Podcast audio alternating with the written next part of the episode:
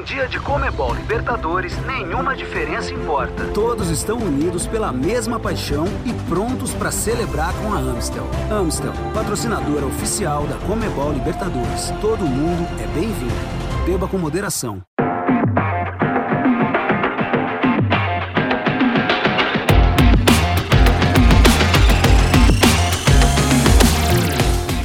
Fala galerinha, muito boa tarde. Show da Comebol Libertadores pintando aí na sua área. Aproveita, faz o seguinte: você vai agora baixar o aplicativo da Comebol. Você vai nesse QR Code que está aparecendo na tela, aponta o seu celular já fica por dentro de tudo que está rolando na competição mais queridinha do continente. E de fato começaram as semifinais da Comebol Libertadores. Melhor para o Atlético Paranaense e também para o Flamengo. O Flamengo passou o caminhão em cima do Vélez. O Atlético Paranaense fez aquele placar magrinho em casa, 1 a 0. Olha, mas aquele 1 a 0 dá a vantagem. A gente sabe que não existe mais o critério do gol qualificado, como existia na edição passada, mas dá uma certa vantagem, né? Para o jogo da volta, pode jogar pelo empate, partida na terça-feira no Allianz Parque e depois também tem o Flamengo jogando dentro de casa no Maracanã, recebendo o Vélez depois de emplacar quatro, com direito a hat-trick de nada mais, nada menos do que Pedro Alô! Ele precisa estar entre os 26 convocados para o Catar. Então vamos mostrar aqui agora as gráficas com os números aqui, mostrar aqui como que ficou Atlético Paranaense e Palmeiras para vocês. Os números aí, nove chutes para o lado do Atlético Paranaense, do lado de cá o lado do mandante, do outro lado o visitante, que no caso foi o Palmeiras, 14. Passes, 236 do Atlético Paranaense e 403 do Palmeiras. Posse de bola, a gente vê aí que o Verdão teve uma maior posse de bola, 63,5%, enquanto o Atlético Paranaense ficou com 36,5%. Né? Então, assim, aquele encontro né, que a gente tem que falar de Abel Ferreira com o Felipão, reencontro, porque os dois já haviam se enfrentado na, no Campeonato Brasileiro, melhor para o Atlético Paranaense, que fez 2 a 0 Lembrando que dois treinadores só bateram o Abel Ferreira no Campeonato Brasileiro. O Felipão e também o Dorival Júnior na época à frente do Ceará. Então o Palmeiras de fato é o time a ser batido e pela primeira vez na Comebol Libertadores acabou vencendo, né? Melhor para o Felipão nesse duelo, que acabou sendo expulso. Diz aí, o Felipão merecia, gente, essa expulsão. A gente sabe que ele ficou bravo, né, com a saída do Hugo Moura, que tomou o cartão é, vermelho, né? E aí ficou lá buzinando do ouvido da arbitragem e de fato foi expulso, tanto que no final da partida quem concede entrevista coletiva é o Paulo Turra, né? Ele vai lá para falar e o Felipão só sai. Meio tristão porque não vai poder estar à frente da equipe na terça-feira, o Turra vai comandar, mas o fato é que durante o treinamento, o Felipão é aquele cara que mais assessora. Quem vai pro campo mesmo, faz aquele corpo a corpo com o jogador, é o Paulo Turra, que é o auxiliar do Luiz Felipe Scolari, que é, é por coisas do futebol, é o treinador que mais vezes treinou o Alviverde na Comebol Libertadores. Né? Então ele tá do lado contrário, mas é o que mais ficou à frente, apesar do Abel ser o que mais vezes é, levantou o caneco, que mais venceu o Filipão, mas que é vencedor de fato, de levantar, de lá a taça de campeão, é o Abel Ferreira. Lembrando que no título de 99, o primeiro do Alviverde, o Felipão é quem estava no comando do Palmeiras. Então, uma partida muito disputada. Quero até saber de você o que você achou do duelo, se de fato o Atlético Paranaense é, é, mereceu esse resultado. Esse gol, muito se falava que era o Vitor Roque, tá em choque, Vitor Roque, mas não. Quem fez a diferença foi o Alex Santana e eu vou conectar com a Monique. Monique, vem para nossa resenha. Muito boa tarde para você, para falar um pouquinho de Palmeiras e Atlético Paranaense esse duelo que para a equipe do Paraná foi importante, né? O, a gente sabia do desfalque que tinha o Palmeiras, né? Que o Danilo havia sido suspenso, assim como o Scarpa. Na volta a gente ainda não tem o Danilo, mas a gente já tem o Scarpa de volta, mas muito provavelmente não teremos o Rafael Veiga. Como que você vê essas duas equipes? É um confronto que está em aberto? Qual a expectativa? Muito boa tarde para você. Oi, boa tarde, boa tarde para todo mundo que está acompanhando a gente aqui nessa resenha de semifinal de Libertadores. Olha, aberto demais para os dois lados. Eu tenho certeza que o Felipão, agora nesse momento que está rolando um treinamento lá no CT do Caju para o jogo de amanhã contra o Fluminense, já está pensando né, em toda a estratégia para o jogo de volta no Allianz Parque, assim como o Abel Ferreira também está pensando o que fazer para passar do Felipão. Afinal de contas, né? Você até falou da questão da ausência do Veiga, volta do Scarpa, o Danilo ainda de fora. E o Atlético Paranaense não terá o próprio Felipão à beira do gramado, porque ele foi expulso, né, na partida contra o Palmeiras nesse jogo de ida, assim como o Hugo Moura também. Então, uma alteração no meio-campo do Atlético Paranaense também. E como você disse também, o Paulo Turra, em conjunto com o Carlos Pracidelli e com o Wesley Carvalho, que são os auxiliares do Felipão, ajudam a conduzir todas as ações. Não veremos a figura em si do Felipão ali à beira do gramado, mas o Turra vai representá-lo muito bem. Eles trabalham muito em conjunto, de uma maneira bem bacana, bem interessante. E eu tenho certeza que é, amanhã é Atlético Paranaense e Fluminense pelo brasileiro, mas não tem como, não tem como não pensar no jogo lá de terça. O jogo de amanhã é só um mero detalhe. Então, todo mundo sendo preservado, um monte de gente vai ser aí poupado da partida e certamente, né, o Felipão nesse momento já tá pensando, vou poupar esse, esse, esse, porque eu vou escalá-los na partida de terça-feira, não sou eu na beira do gramado, mas certamente, né, o Paulo Turra vai saber o que fazer por ali. Olha, vai ser um duelo interessantíssimo com a Aliança lotado, assim como a Arena da Baixada estava lotada nessa partida de ida. Eu acho que dá para esperar de tudo nessa semifinal da Comebol Libertadores que bacana, né? Que você falou que tem o Fluminense pela frente, o Atlético Paranaense, já o Palmeiras vai para Bragança Paulista amanhã enfrentar o Bragantino. Muito provavelmente o Danilo deve ser titular porque ainda cumpre um gancho. Lembrando que o Danilo e o Scarpa foram expulsos da partida diante do Atlético Mineiro nas quartas da competição continental, só que o Danilo pegou um gancho maior e ainda fica de fora dessa partida da volta no Allianz Parque. Inclusive, ontem pela TV Palmeiras ele concedeu entrevista, falou que é muito ruim de ficar de fora, que é aquela fica, né, aquela coisa, ah, eu poderia estar ajudando, ele que tem sido uma referência dentro do elenco do Palmeiras. Mas quando a gente fala de Atlético Paranaense, a gente fala de Felipão e a gente sabe da conexão que ele tem com o Palmeiras. Como que você enxerga esse trabalho do Filipão? Eu até perguntei a alguns jogadores ali na zona mista, na saída, se o Filipão de fato é aquele cara que é o paizão aí no Atlético Paranaense também, Monique?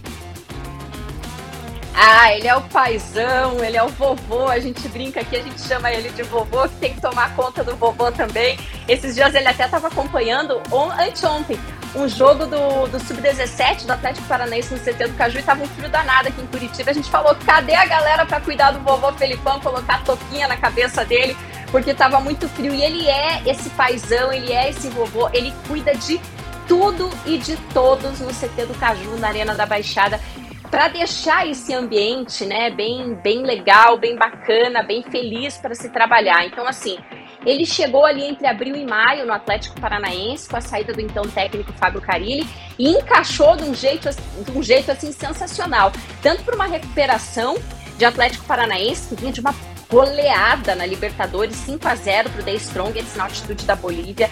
Ele recuperou o Atlético, classificou as oitavas, as quartas, a semi, está um passo da final que o Atlético Paranaense não disputa desde 2005. Então, assim, além do trabalho técnico e tático do Felipão em conjunto com a sua comissão técnica, sim, tem o trabalho extra-campo do paizão, do vovô, do, do profissional que todo mundo gosta, que todo mundo admira. A gente sempre pergunta para os jogadores como é que é ser comandado pelo Felipão. E assim, é uma resposta melhor que a outra, né? O Vitor Roque, por exemplo, com 17 anos, quando o Brasil foi penta, ele nem tinha nascido, né? Então, assim, e aí agora o Fernandinho no meio-campo do Atlético Paranaense, que disputou a final de 2005 da, da Comebol Libertadores, é para ele, né, reencontrar um Felipão no mundo do futebol aqui agora no Brasil. Então, cada jogador tem uma reação e é uma melhor do que a outra. Assim, tem jogador que o olho brilha, né? De quando, quando fala do Felipão, parece que ainda não, não acreditou, né? Que o Felipão é o comandante. Então é um campeoníssimo de mundial, né? Campeoníssimo de, de Comebol Libertadores e certamente é o trabalho que ele vem fazendo, é, não só dentro de campo, mas o extra-campo é de extrema importância para o Atlético Paranaense estar nessa semifinal, sim. O trabalho dele de, de gestão de pessoas, de condução de elenco, de ambiente, é um dos melhores, confesso para vocês, que eu já acompanhei aqui nessa minha cobertura de Atlético Paranaense. Que legal, né? E a gente sabe que o amor dos atletas pelo Filipão fica, né? Eu olhava ali na Arena da Baixada, a gente já tinha visto, né, no jogo pelo Campeonato Brasileiro, aquele abraço que o Dudu chegava pulando em cima do Filipão. E aí o Marcos Rocha dessa vez foi lá cumprimentar o professor. E aí quando o Dudu chega, ele faz aquela reverência, ele brinca, baixa e tudo mais. E a gente vê, né, o respeito e o carinho que mesmo sendo rivais, né, na partida pela Comebol Libertadores, existe, né, aquela amizade, aquela afeição pelo Luiz Felipe Scolari. Agora eu quero saber, aí em Curitiba, alguém chegou a perguntar pro Filipão, ele chegou a falar o que, que ele ficou perturbando na cabeça do árbitro depois da expulsão do Hugo Moura, porque logo depois, olha, parecia que já tava pavio curto, ó, Filipão, vaza. negócio é o seguinte, eu até perguntei para algumas pessoas o que, que aconteceu, porque como eu estava no sexto andar da Arena da Baixada, né, o posicionamento lá que a gente fica para acompanhar o jogo, não tinha como a gente saber exatamente o que aconteceu, né? Aí eu fui procurar aqui e ali o que, que aconteceu. Simplesmente ele reclamou, ele estava nervoso com a expulsão do Hugo Moura, porque o Palmeiras estava pressionando, estava 1 a 0 para o Atlético, resultado final do jogo, e ele foi reclamar para a arbitragem da expulsão do, do, do, Hugo Moura, né? Que recebeu ali o segundo amarelo e na sequência o vermelho. E aí ele se exaltou um pouco, acabou ali, né, definindo algumas palavras pro árbitro que não titubeou, né? Deu o cartão vermelho direto pro Filipão. E aí, até na hora, não sei se vocês acompanharam, foi uma tentativa do Felipão de, né, é, acabar ali do lado dele o Wesley Carvalho, que é o segundo auxiliar que estava no banco de reservas, né? Na Comebol Libertadores podem ficar dois auxiliares no banco. E aí ele apontou pro Wesley, né? Como querendo dizer, não foi ele que falou, não fui eu. E aí o Wesley também apontou, não, não fui eu, foi ele. Aí deu uma confusão ali, mas não adianta. Foi o Felipão. É que o Felipão sabia, né? Que se tiver expulsão tem que cumprir automática. Aí lá se foi pro vestiário o Felipão, Paulo Turra ficou no banco de reservas. E no final do jogo eu peguei elevador com o Felipão. Ele subiu até o sexto andar pra, pra para terminar de assistir o jogo com a comissão técnica e ele estava indignado. Mas o Felipão indignado, ele, ele, é, ele, é, ele é engraçado, né? A gente que está aqui no dia a dia acompanhando, a gente já conhece um pouco do Felipão, ele estava muito indignado com a expulsão, com o árbitro, mas era uma indignação assim, que é, às vezes até assim a gente sentia que era uma indignação do bem, assim dá para se dizer, porque ele queria muito estar nesse jogo de novo. Ele tem uma ambição gigante de chegar a mais uma final de, de Comebol Libertadores. E, acima de tudo, conduzir o Atlético Paranaense, que há 17 anos não chega a uma, a uma final de Comebol Libertadores e tem muita essa ambição, né? Então, ele sabe da missão que ele tem pela frente semana que vem. Que pena que ele não estará no banco de reservas, mas eu tenho certeza que a comunicação vai ser ali diretaça com o Paulo Turra e com os auxiliares. É muito legal, né? Você, a gente fala do Filipão, né? Que ele tava bravo.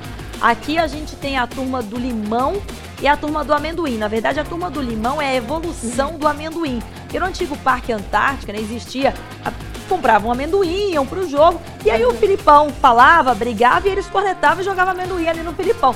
E aí o Felipão cornetou e falou: é a turma do amendoim. Aí ele falou que foi piorando, foi piorando, de repente eles estavam reclamando tanto que virou a turma do limão. E o Filipão, ele tem aquele todo trejeito dele, né? Aquela cara brava, de repente, na coletiva. E aí ele falava: é turma do limão agora. Vamos ver qual que é o nome que ele vai dar daqui a pouco para os corneteiros do Atlético Paranaense. Porque mesmo ganhando, a gente sabe que a corneta rola solta no futebol. E o Filipão vem, né? Lógico, não vai estar ali na frente do gramado, vai ter essa comunicação, mas jogando pelo empate. Você acredita num Filipão que vai jogar mais retrancado, um Atlético Paranaense, esperando o Palmeiras vir para cima para jogar num contra-ataque, inclusive que essa é uma característica do Abel Ferreira, de com um time mais fechado explorar o contra-ataque, ou mesmo com a vantagem, o Turra vai colocar o time do Furacão para cima?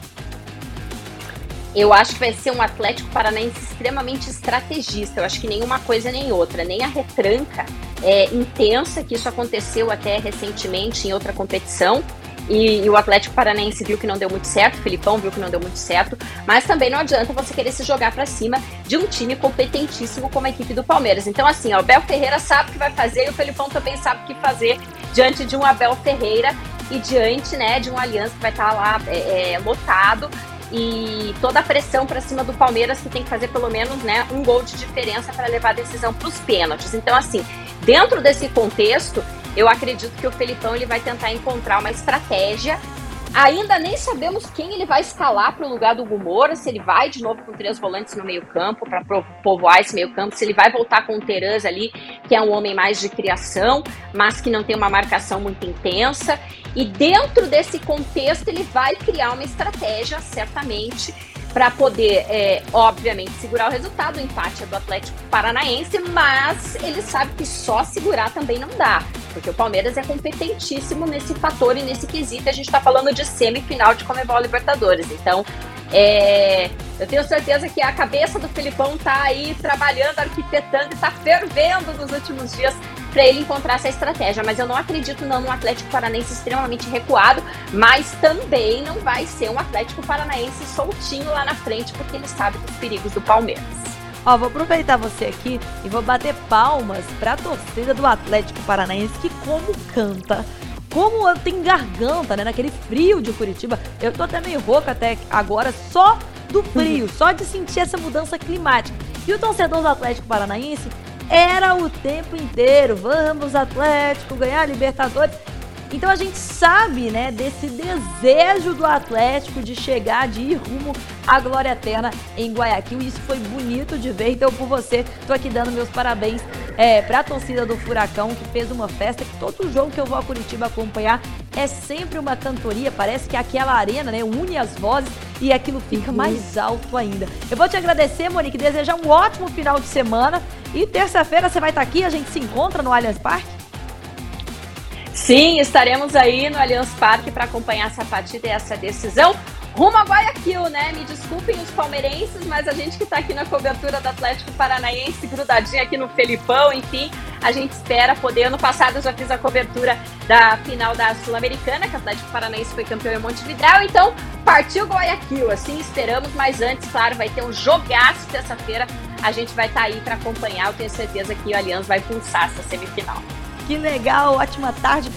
Sextou pra você aí, bom descanso, olha. E que vença o melhor, vamos ver o que, que vai acontecer, gente. Então a Monique trouxe todo o lado do Atlético Paranaense, diretamente de Curitiba, do Felipão, do Turra, de quem será aí, quem pode entrar no lugar do Hugo Moura.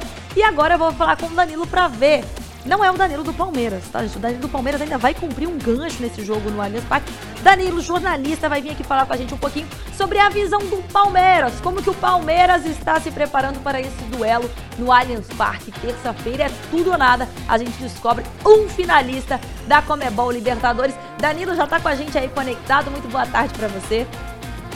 Boa tarde, tudo bem, Yara? Pois é, Palmeiras está nessa expectativa aí de, do jogo com o Atlético Paranaense, mas como você disse agora há pouco, antes tem Palmeiras e Bragantino, né? E ao contrário do Atlético, Palmeiras está brigando pelo título.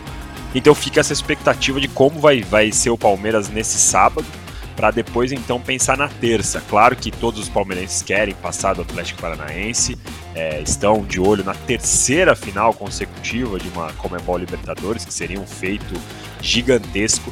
Mas esse jogo de, do final de semana tem um peso um pouquinho maior para o Palmeiras do que tem para o Atlético Paranaense, né? Então tem essa expectativa e tem como vai ser aí essa escalação. Você mesmo disse, Scarpa volta, mas não tem o Danilo, tem o Rafael Veiga, que é dúvida por conta da torção no tornozelo. Então é, é, é um, são, são dias aí que o palmeirense não vai conseguir dormir muito bem, viu, Yara? É verdade. São, o, a gente falou, né, que o São Paulo vivia ali, né, no show da Sul-Americana, tentando lutar contra o rebaixamento, precisando vencer. Já o Palmeiras, ele quer ficar ali no topo para cada vez mais seguir com aquela gordurinha na ponta da tabela. O Palmeiras é o líder, tem 50 pontos, com 7 de vantagem para o segundo colocado, que é o Flamengo, que também está na Comebol Libertadores do outro lado ali. E esse aí, podemos dizer, já está um pouquinho mais encaminhado para a glória eterna, para estar tá lá na grande final em Guayaquil. Você acredita em um Abel Ferreira colocando o que tem de melhor diante do Bragantino em Bragança Paulista? É, eu acho que ele vai colocar. Eu tô apostando nisso, que ele vai colocar dois jogos de força máxima, no sábado e depois na, na terça. É, a grande questão é que, claro, né, antes dele colocar essa força máxima, ele conversa lá com o núcleo de saúde, performance, para ver se tem jogador que está muito próximo de uma lesão, está muito cansado. É, e poupa. Aí tem a questão do Danilo, que não pode jogar contra o Atlético Paranaense, então certamente ele vai ser titular contra o Bragantino agora. É, o Scarpa já não jogou a última, então em tese ele está mais descansado que os outros atletas. Acho que o Rafael Veiga, independentemente se ele tiver condição ou não de jogo já nesse sábado, acho que vai ser poupado.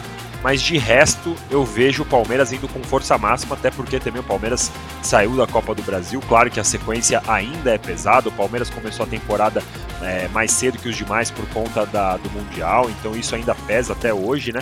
Mas é, chega em um momento que não tem muito como você olhar para o lado e falar vou poupar no Brasileirão, correr o risco de jogar contra o Bragantino fora de casa com o Flamengo do jeito que tá. Meteu 4 no Vélez, é bem capaz que o Flamengo possa jogar com o time titular no Brasileirão, porque já encaminhou a sua vida tanto na Copa é, Comebol Libertadores quanto na Copa do Brasil. Então eu vejo o Palmeiras sendo meio que forçado a jogar com força máxima já nesse sábado, viu, Yara? E é interessante a gente observar porque o jogo sábado, né? Vai para Bragança Paulista, que é uma viagem aqui de São Paulo que você pega. E aí volta. No domingo faz aquele regenerativo para quem foi, foi titular, aquele trabalho mais tranquilo na academia.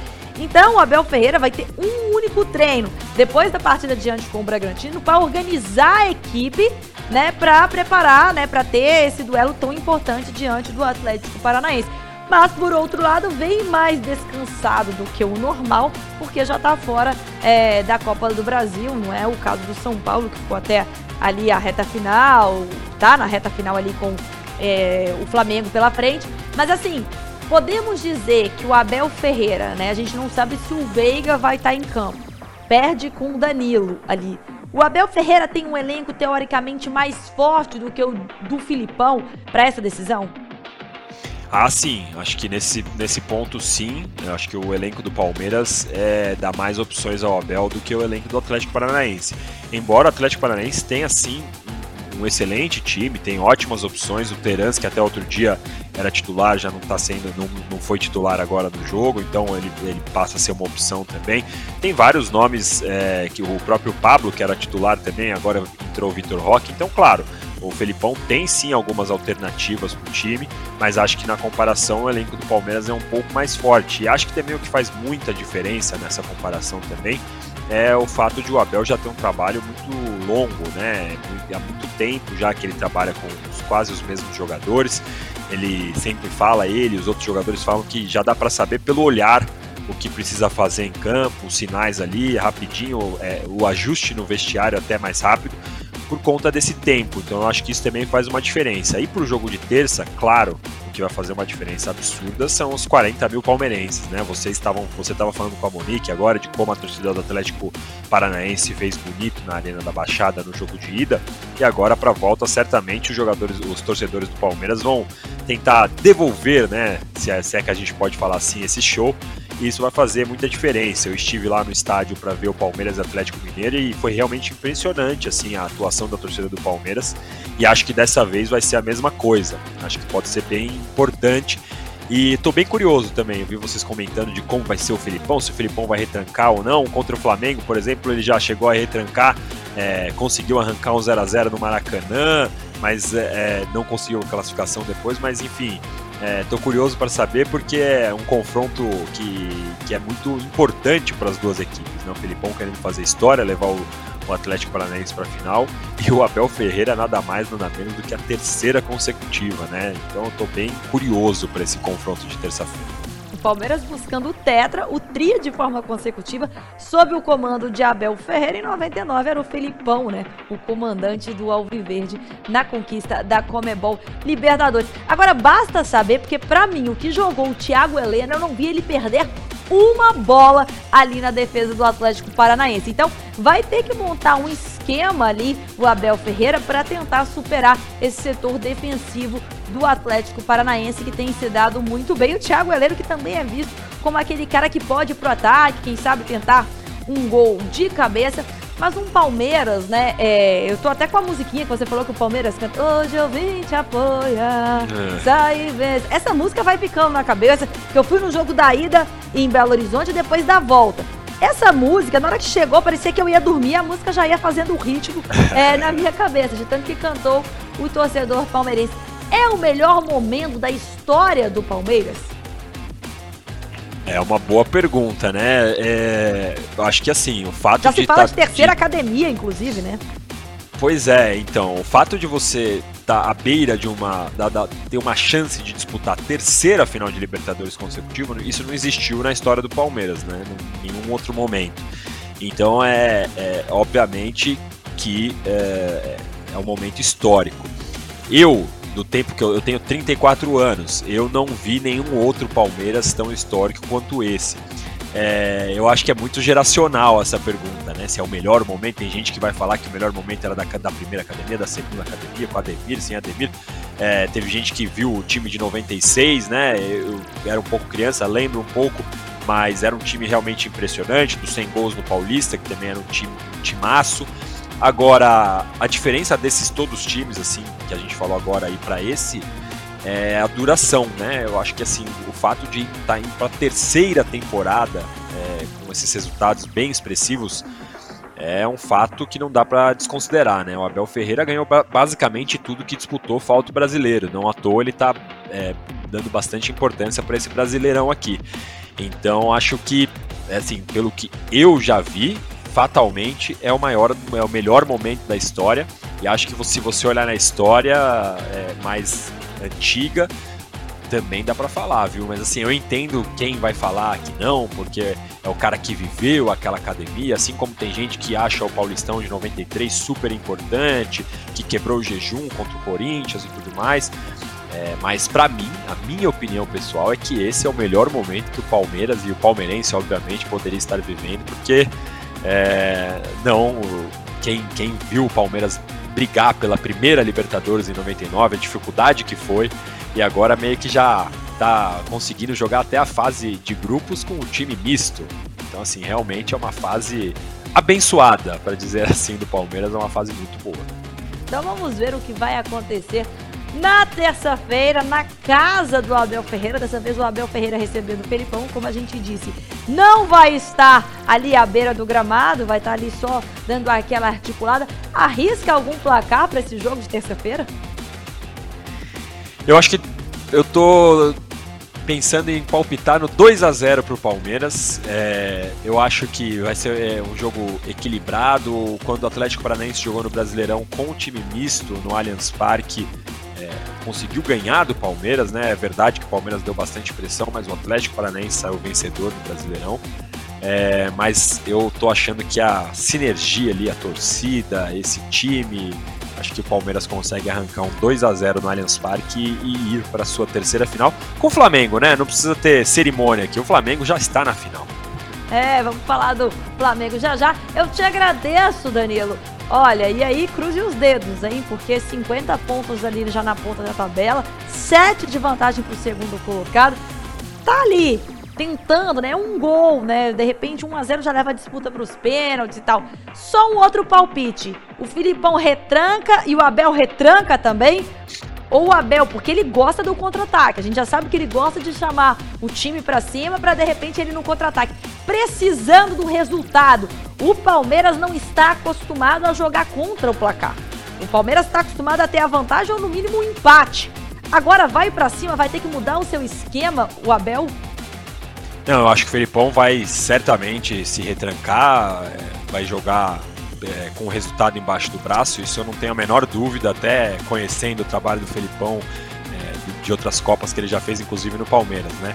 Em relação ao Abel, eu acho que o que vai ser a grande mudança é que ele não vai deixar o Flaco Lopes é, como camisa 9. Eu acho que ele vai colocar, voltar a colocar o Rony é, como referência, o falso 9 que a gente fala e vai para cima do, do Atlético Paranaense com certeza. Eu acho que essa vai ser a grande mudança, provavelmente com o Scarpa já como titular. Eu acho que essa vai ser a grande diferença, porque o Flaco não fez uma boa partida contra o Atlético. Então eu vejo um jogo de defesa contra ataque na terça-feira.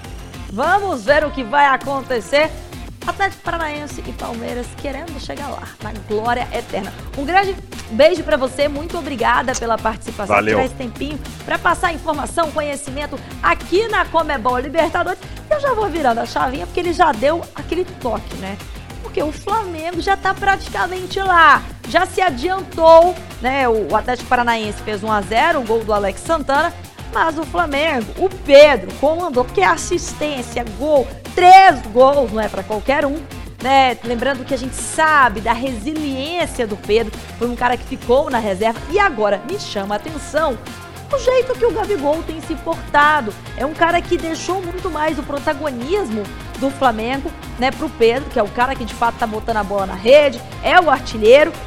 E ele sendo aquele garçom, deu duas assistências na última partida, é aquele cara que puxa a marcação, desloca e às vezes passa pro Pedro ali para ser aquele cara que serve os amiguinhos, né? E o Pedro, de fato, é um jogador diferente, né? É um cara que vai para cima e eu fico muito prestando atenção em como ele tenta não fazer o impedimento. Às vezes ele segura um pouquinho para esperar o zagueiro se antecipar para ele ir para cima e tentar o gol sem ter aquele apito chato do juiz ou qualquer dúvida em relação ao VAR. Então, essa vantagem, né? Lembrando que o Flamengo jogou o primeiro jogo, por incrível que pareça, fez esse placar elástico numa partida na Argentina. E agora vai definir com a força da torcida em pleno Maracanã para tentar, né, de fato, carimbar, já está com meio carimbo, podemos dizer assim, para ir para Guayaquil e agora, né, tem esse segundo jogo no Maracanã com a força da torcida. Eu vou chamar a Isabelle para falar para a gente um pouquinho sobre esse duelo de Flamengo, de Vélez. Ela já está conectada com a gente. Muito boa tarde para você. Tá na tela com a gente, produção? Ela ainda não conectou com a gente, a Isabelle Costa. Ela vai falar daqui a pouco pra gente um pouquinho sobre Vélez e Flamengo, pra gente falar um pouquinho. Então eu vou colocar aqui pra gente um pouquinho a gráfica com os números do Vélez e do Flamengo nesse duelo, nesse primeiro jogo de semifinal de Comebol Libertadores. São 10 chutes, né, ali do lado do mandante, que no caso é o Vélez, contra 15 do Flamengo. Depois 349 passes do Vélez contra 507 do Flamengo. E a posse de bola foi até mais equilibrada. 41.6 para o Vélez e 58.4. Então assim, chutes teoricamente, vou dizer o meu parecer, vocês me corrijam se vocês forem encontrar essa opinião aqui no chat. Um jogo que nos números ali não reflete o que foi principalmente o segundo tempo do Flamengo em cima é, do Vélez. Porque ali, ó, 41, 50, 507, ali talvez os passes a gente tenha uma coisa mais elástica, mas 10, 15. E o Flamengo, quando se faz um placar de 4, era, pro, era pelo menos se espera que os números fossem mais elásticos e favoráveis à equipe brasileira. Então, o Flamengo agora se preparando, né, para jogar essa partida de volta junto com a força da torcida. O que tem feito o Pedro não é brincadeira. Alô, Tite! Convoca um menino. Eu gosto de dizer que para mim futebol é momento. E o momento do Pedro é aquele momento. Eu defendi por muito tempo aqui o Hulk, que o Hulk teria que ser convocado em várias resenhas, mas já passou o momento do, do Hulk.